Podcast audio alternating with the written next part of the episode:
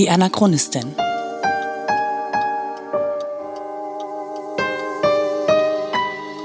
Ein Podcast über die Lebensgeschichte des Widerstandskämpfers Theo Hespers und seiner Nachfahren. Folge 37. Was man nicht sieht.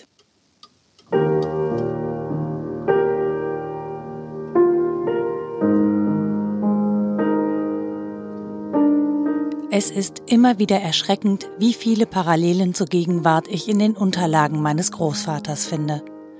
Zugegeben, den Artikel aus der Kameradschaft, den ich euch heute vorstellen möchte, habe ich schon Mitte Januar gelesen. Aber ich hätte nicht für möglich gehalten, dass er ausgerechnet heute so gut passt. Als ich diesen Blogartikel verfasst habe, ist die rechtsgerichtete AfD in Syrien unterwegs genauer gesagt in Damaskus. Von dort twittert sie Bilder von einer heilen modernen Welt, in der es den Menschen gut geht.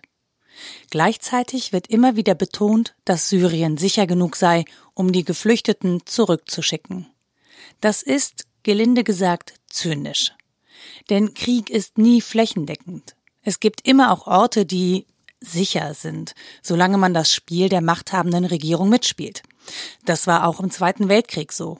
Es gab Orte in Deutschland, in denen keine Bombe fiel, in denen nichts zerstört wurde. Das waren übrigens die Orte, in die dann Kinder geschickt wurden, um sie außer Gefahr zu bringen. Diese Orte gibt es immer. Und oft ist es gar nicht so leicht herauszufinden, was wirklich in einem Land vor sich geht. Erst recht nicht, wenn die Reise von der machthabenden Regierung gesponsert wird. Denn natürlich fahren sie die AfD-Delegation nicht nach Ostguta, in die Stadt, in der schwerste Kämpfe toben. Welches Land, welcher Machthaber zeigt schon Stolz? Hier. Und das haben wir alles platt bombardiert und dem Erdboden gleichgemacht. Eine Fläche von XYZ Fußballfeldern. Nix mehr da. Hier lebt keine Maus mehr.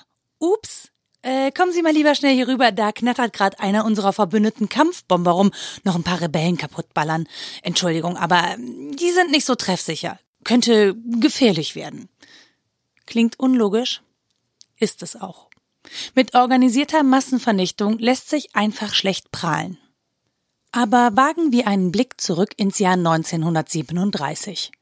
Damals herrschte zwar noch kein Krieg in Deutschland, aber das NS-Regime verschärfte seine Verfolgungsmaßnahmen massiv. Nicht nur gegen Juden, auch Kommunisten und Gewerkschaftler wurden vehement weiter bekämpft. Außerdem ging das Regime immer härter gegen Katholiken und Protestanten vor, die sich nicht linientreu zeigten oder ihren Glauben allzu offen lebten. So wurden zum Beispiel im Januar 1937 von der bayerischen Landesregierung alle Lehrer entlassen, die katholischen Glaubens waren. Begründung es könne keine Lehrtätigkeit im nationalsozialistischen Sinne gewährleistet werden. Aber was von alledem bekommt ein ausländischer Besucher mit, der durch Deutschland reist? Wie offensichtlich ist die Verfolgung? Darüber schreibt ein belgischer Pfarrer in der zweiten Ausgabe der Widerstandszeitschrift Die Kameradschaft, die im Dezember 1937 erscheint. Der erste Absatz im Artikel mit dem Titel Ein belgischer Pfarrer erlebt den Kirchenkampf lautet Sie können lange durch Deutschland reisen, ohne sich über die dramatische Situation klar zu werden, in der unsere katholischen Brüder dort leben. Der Kult wird dem Anschein nach in aller Freiheit weiter ausgeübt. Der ausländische Geistliche kann sich über die Haltung, die ihm gegenüber eingenommen wird, nicht beklagen, selbst nicht über die der Beamten, die sich höflich zeigen. Wenn man ihn als Fremden erkennt, verwandelt sich die Höflichkeit sogar in Unterwürfigkeit. Und so ist es wahrscheinlich überall, wo man mal eben nach dem Rechten sehen will. Es ist ja nicht so, dass der Alltag plötzlich aufhört und überall blinkende Leuchtpfeile darauf hinweisen, dass hier Unrecht geschieht. Und natürlich versuchen deutsche NS-Beamte einem Ausländer gegenüber ein möglichst positives Bild abzugeben. Schließlich möchte man vom Ausland so lange wie möglich in Ruhe gelassen werden. Nicht auszudenken, wenn dort die Gefahr erkannt wird und plötzlich jemand auf die Idee kommt zu handeln.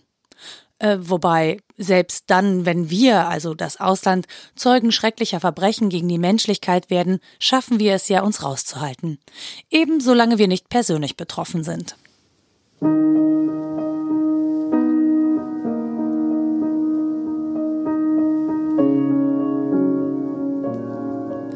Trotzdem wird natürlich unser belgischer Pfarrer bald Zeuge, dass irgendetwas faul ist. Und auf einen Beleg dafür lässt er seine Leser nicht lange warten. Aber als ich mich eines Tages mit einem Laienhelfer, den ich mit gutem Grund nicht näher bezeichnen kann, unterhielt, sah ich meinen Gesprächspartner, den ich über die religiöse Situation befragte, zum Fenster gehen und es sorgfältig schließen. Dann setzte er sich bedächtig und begann mit einer leicht gedämpften Stimme mir zu antworten. Ich konnte mein Erstaunen nicht verbergen. Es war an diesem Tag eine tropische Hitze, und die Geste des Fensterschließens schien mir ungewöhnlich. Mein Gesprächspartner lächelte. Ich habe nichts dagegen, ins Gefängnis zu gehen, aber da ich ernste Verantwortlichkeiten trage, möchte ich es so spät wie möglich tun. Wie? fragte ich verdutzt. Aber hier in diesem Haus? Ja, in diesem Hause. Ich traue allen, aber ich möchte doch das Fenster geschlossen halten, wenn es Sie nicht zu sehr stört. An diesem Tage habe ich den ganzen Wert der Freiheit besser verstanden. Allein dieser Abschnitt reicht mir persönlich, um eine tiefe Trauer zu empfinden. Die Angst, überwacht zu werden. Die Angst, dafür bestraft zu werden, dass man einfach nur seine Religion ausübt. Dazu, und das betone ich hier an dieser Stelle gerne nochmal, gehört in keiner der Weltreligionen das Töten und Abschlachten von Mitmenschen. Dort, wo im Namen irgendeines Gottes Menschen getötet werden, wird Religion nicht ausgeübt, sondern missbraucht. Und das perfide an der Nummer ist, in Bezug auf die Unterdrückung der Katholiken im Dritten Reich, dass die Nazis es als gefährlich ansahen, dass Nächstenliebe gepredigt wurde. Liebe. Denn dann könnte man ja auf die Idee kommen, dass auch die Juden zu den Nächsten gehören, die man lieben soll. Ja, die verrückten Katholen, die predigen ja sogar, dass man seine Feinde lieben soll. Nicht auszudenken in den Augen der Nazis ein fast terroristischer Akt. Übrigens ja auch heute noch, wenn man sich anhört, wie man für das Praktizieren von Nächstenliebe beschimpft wird, egal ob religiös oder moralisch motiviert. Das sind nämlich die bösen Gutmenschen. Klingt paradox? Tja, wahr und ist aber Realität. Eine Realität, die im Nazi-Deutschland von 1937 so aussah. Hier ist ein Auszug aus einer Rede, die der Kölner Gebietsführer bei einem Jugendtag während unserer Durchreise gehalten hat. Der Text ist der Kölnischen Volkszeitung entnommen, der katholischen Zeitung Kölns, die gezwungen ist, den Bericht zu veröffentlichen, wie übrigens auch die Mitteilung über die Klosterskandale. Eurem Volk dienen, sagte dieser Mann, der sich an Zehntausende katholischer Kinder und an deren Eltern wandte. Heißt Gott dienen. Nur der kann von sich behaupten, dass er Religion hat, der zuerst seinem Volke gehört, diesem Volke, in dessen Mitte Gott euch durch eure Mutter gestellt hat. Wer seinem Volk dienen will, muss zuerst Adolf Hitler dienen. Ihr müsst euch immer so betragen, als sei der Führer neben jedem einzelnen von euch ungefähr das gleiche, was wir den Christen von Christus sagen. Niemand wird je von euch die Kühnheit haben, das Denken des Führers zu kritisieren. Und wenn irgendeiner es doch wagen sollte, so würdet ihr ihm zurufen, du lügst, denn der Führer hat immer recht. Diese Rede bedarf keines Kommentars. Man sieht den verfänglichen Weg, der die kleinen Gläubigen von ihrer Religion zu der der Rasse und von der Rassenreligion zur Vergöttlichung des Führers führt. Aus der heutigen Perspektive betrachtet ist das massiv verstörend. Aber auch 1937 hat das für Bestürzung gesorgt. Der belgische Pfarrer ist aber weniger bestürzt über die aus der NS-Ideologie erwartbare Rede. Nein, er empfindet etwas ganz anderes als sehr befremdlich. Man kann Kindern erzählen, was man will, wenn man es nur geschickt anfängt. Aber was uns verblüfft, ist die Geduld der Eltern. Offen gesagt, denken Sie nicht, dass, wenn man eine solche Rede vor unseren Volksmassen hielt, dass ein ungeheures Gelächter und eine unbändige Lustigkeit aus den gepressten Reihen unseres guten Volkes aufsteigen würde? Dort empfängt respektvolles Schweigen solche Flausen. Die Furcht? Das Bittere an der Geschichte, die Belgier haben nicht gelacht ob dieser Reden. Als die Nazis im Mai 1940 in die Niederlande und Belgien einmarschieren, haben sie dort bereits viele, viele Fans, die sie begeistert unterstützen. Der belgische Priester aber glaubt, dass die Katholiken in Belgien quasi geimpft seien gegen braunes Gedankengut, weil es dort die Frühkommunion gibt. Und er stellt in diesem Artikel die Frage danach, ob diese Frühkommunion nicht vielleicht hätte verhindern können, dass so viele Jugendliche sich zur HJ, also der Hitlerjugend, bekehren lassen. Ich würde zu gerne wissen, wie er die Dinge dann später beurteilt hat. Aber das wäre auch irgendwie müßig.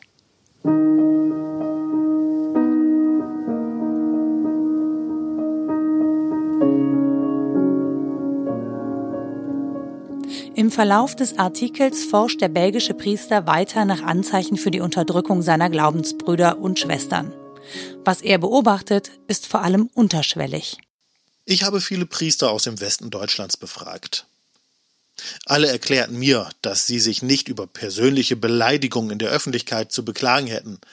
Aber einer von ihnen erklärte, wir sind auf Pulver. Und in der Tat, Offen begehen die Mitglieder der NSDAP gemäß einer erlassenen Verordnung keine Tätlichkeiten oder direkte Beleidigungen. Nur in gewissen hasserfüllten oder frechen Blicken findet die Feindschaft ihren Ausdruck. Aber man hat doch den bestimmten Eindruck, dass ein Signal genügt, damit die Katholiken behandelt werden, wie eben erst die Juden. Werden Sie es sich gefallen lassen? Sie scheinen äußerst ruhig. Aber es kocht, sagte jemand, der ziemlich gut unterrichtet zu sein schien. Vielleicht. Aber auf jeden Fall merkt der Ausländer davon nichts. Hier und da haben Demonstrationen stattgefunden, aber unter einer autoritären Herrschaft sind sie fast immer zu sofortigem Scheitern und zu grausamen Folgen verurteilt. Was den belgischen Priester vor allem wundert, ist, wie zurückhaltend die Menschen, mit denen er spricht, das NS-Regime beurteilen. Die Pfarrer, die das Gewicht der Verantwortung tragen, scheinen äußerst still. Vielleicht verrät diese überlegene Art, den Ereignissen entgegenzusehen, eine Festigkeit, die einen unerschütterlichen Widerstand vorausahnen lässt. Aber der Belgier kann nicht umhin, über die unglaubliche Reserve beim Gebrauch der Termini erstaunt zu sein, wenn es sich darum handelt, die Staatsmacht zu beurteilen. Man stellt uns Katholiken als schlechte Deutsche hin, sagte mir ein Laienhelfer. Aber wir können doch die Haltung der Regierung nicht gutheißen. Man fühlte durch diese so gemäßigte Beurteilung so etwas wie ein Bedauern und den Rest eines Zögerns hindurch. Für die Deutschen bleibt die Behörde immer mit einem unglaublichen Prestige umgeben. Die Führung bleibt die Führung und die Fügsamkeit der Bürger ist eine Fügsamkeit von Untertanen. Daran dachte ich in Köln während des Parteitages. Die ganze Stadt war ein Flaggenmeer. Nur der Dom stand da, dunkel und unbeweglich, ohne eine einzige Oriflamme. Ich wunderte mich über die Einheitlichkeit dieser Beflaggung. Ihr seid also einverstanden? Die Katholiken, die ich befragte, lachten hell auf. Aber wir müssen. Der belgische Pfarrer wundert sich, wie langsam die Deutschen zu begreifen scheinen, wie wenige überhaupt ihre Schlüsse ziehen aus dem, was dort vor sich geht. Er begreift nicht, dass niemand handelt, dass es nicht einen großen Aufruhr gibt. Die Antwort darauf erhält er prompt. Ich möchte euch an unserer Stelle sehen, sagte mir ein Katholik. Die Geheimpolizei ist absoluter Herr. Für ein Ja oder Nein und für noch weniger wird man verhaftet und verschwindet ohne Untersuchung, ohne Urteil, ohne irgendeine Einspruchsmöglichkeit. Die Gestapo ist eine dunkle und ungreifbare Macht. Und das Konzentrationslager oder Gefängnis, mein Lieber. Sein Fazit ist entsprechend ernüchternd. Es bleibt, dass der Ausländer den Eindruck des Herumtappens mitnimmt. Man sucht und weiß noch nicht, was man wird tun müssen. Besonders scheint man nicht sehr zu überlegen. Ich habe sehr wenig Schlüsse aus den Ereignissen ziehen hören. Aber wo überlegt man überhaupt noch? Man handelt. Und dann hat man an dem Tag, an dem alles zusammenstürzt, die Gewohnheit des Denkens verloren.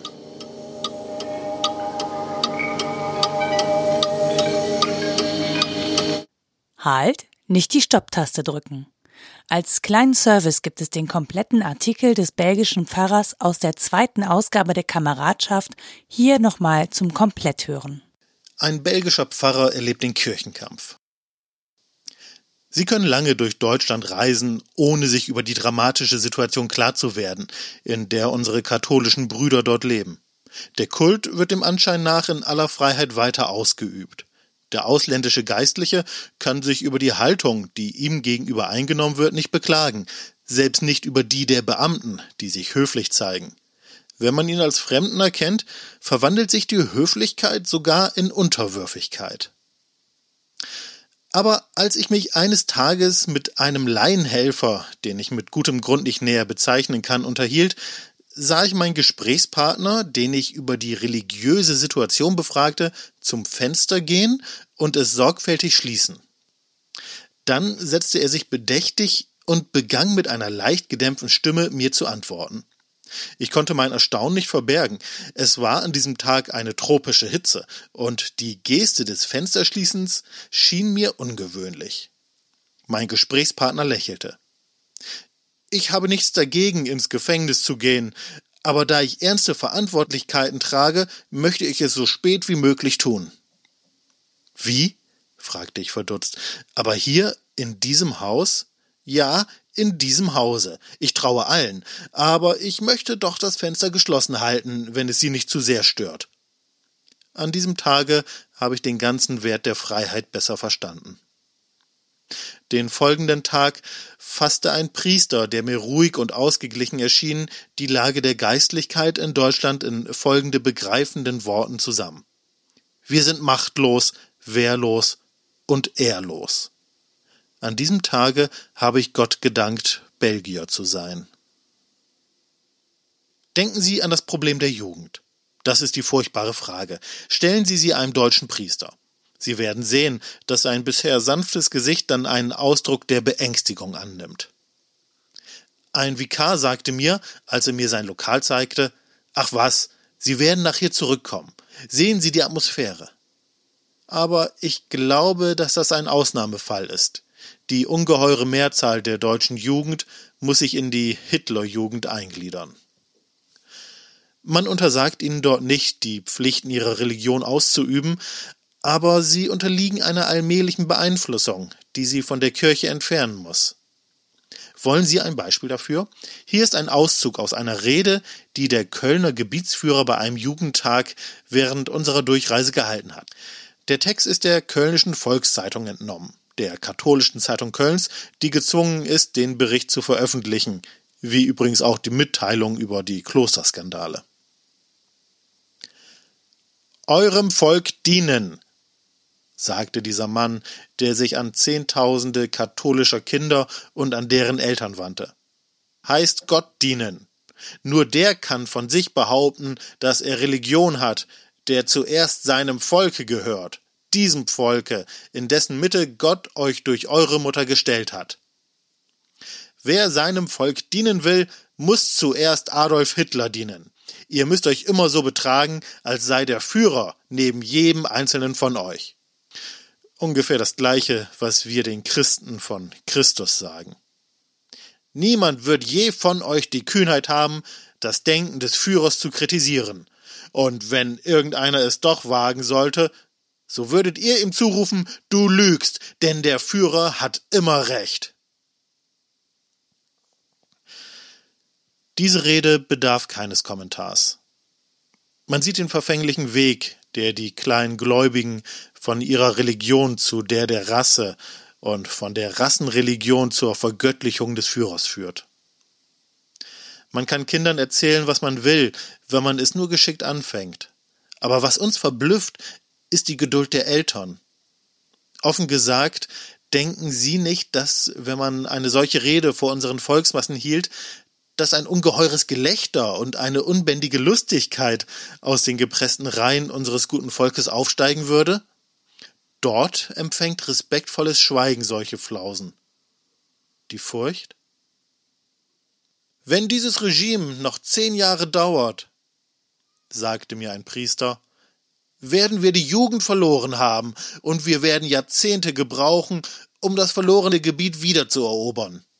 Und trotzdem wird man mir eine persönliche Ansicht erlauben.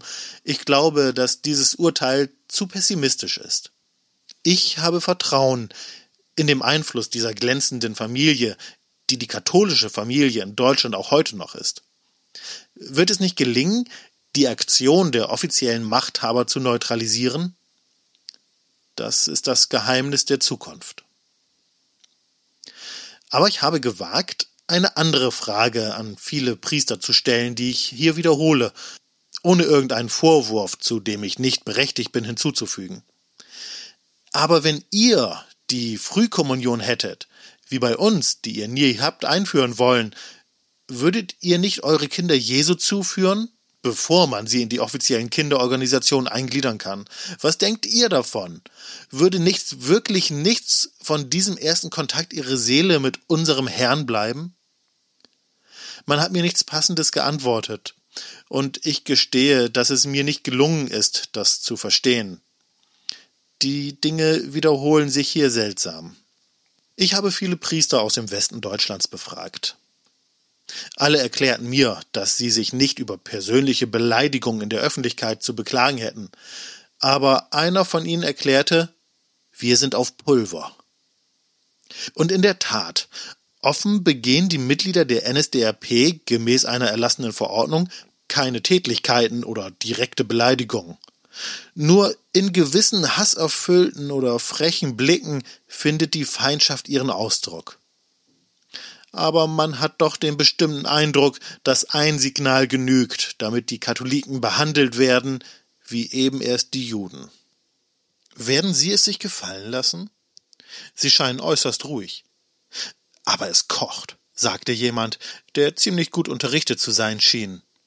Vielleicht. Aber auf jeden Fall merkt der Ausländer davon nichts. Hier und da haben Demonstrationen stattgefunden, aber unter einer autoritären Herrschaft sind sie fast immer zu sofortigem Scheitern und zu grausamen Folgen verurteilt. Man ist erstaunt, die eindruckmachende Heiterkeit des Klerus festzustellen, keine Entmutigung, eine feste Ruhe. Wir fürchten nichts. Wie oft hören Sie gefasst diese Meinung? Aber der Kampfgeist ist nicht häufig. Die junge Geistlichkeit, die lebhafter ist, scheint sich mit lächelnder Miene auf harte Verfolgung vorzubereiten. Wir machen uns auf alles gefasst, sagte mir ein junger Vikar. Dann werden wir auf keinen Fall erstaunt sein. Die Pfarrer, die das Gewicht der Verantwortung tragen, scheinen äußerst still.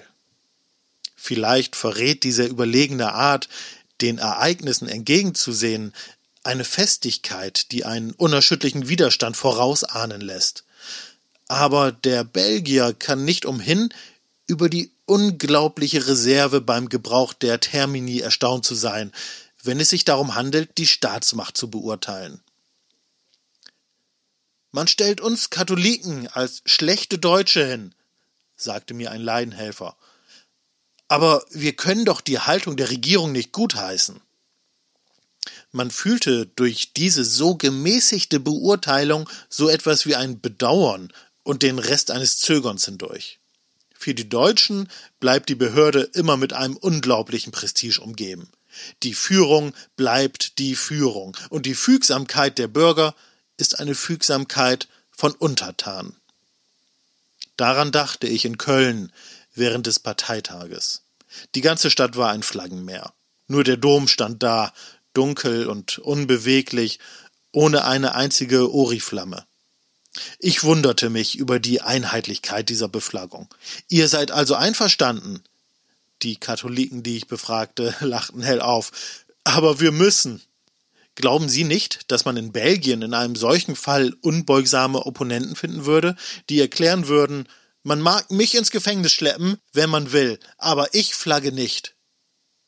Ich äußerte diese Überlegung, und man antwortete mir Sie haben leicht reden, aber wir leiden seit zwanzig Jahren. Unsere Widerstandskraft ist gebrochen. Das ist das Unglück, sagte mir eine hervorragende Persönlichkeit. Uns fehlen fast vollkommen Persönlichkeiten, die fähig sind, über die Ereignisse nachzudenken und daraus ihre Schlussfolgerungen zu ziehen. Und in der Tat kann man sich, wenn man mit den Freunden dort spricht, eines Eindrucks der Verworrenheit nicht erwehren. Nein, dieses Wort ist zu stark, eher eine Langsamkeit in der Anpassung. Und der nervösere Belgier ruft aus Auf was wartet ihr denn noch? Ich möchte euch an unserer Stelle sehen, sagte mir ein Katholik. Die Geheimpolizei ist absoluter Herr. Für ein Ja oder Nein und für noch weniger wird man verhaftet und verschwindet. Ohne Untersuchung, ohne Urteil, ohne irgendeine Einspruchsmöglichkeit. Die Gestapo ist eine dunkle und ungreifbare Macht. Und das Konzentrationslager oder Gefängnis, mein Lieber. Ich konnte mich nicht enthalten zu antworten. Ja, wir haben das während des Krieges kennengelernt aber dann biss ich mich auf die Lippen. Seltsame Rückkehr der Ereignisse, aber hüten wir uns, die Pläne der Vorsehung interpretieren zu wollen. Es bleibt, dass der Ausländer den Eindruck des Herumtappens mitnimmt. Man sucht und weiß noch nicht, was man wird tun müssen. Besonders scheint man nicht sehr zu überlegen. Ich habe sehr wenig Schlüsse aus den Ereignissen ziehen hören. Aber wo überlegt man überhaupt noch? Man handelt. Und dann hat man an dem Tag, an dem alles zusammenstürzt, die Gewohnheit des Denkens verloren. An dieser Stelle ganz herzlichen Dank an Thomas Ruscher, der mir seine Stimme geliehen hat, und die wundervolle Anja Arnold, die mit ihrer Musik diesen Podcast jedes Mal wieder bereichert.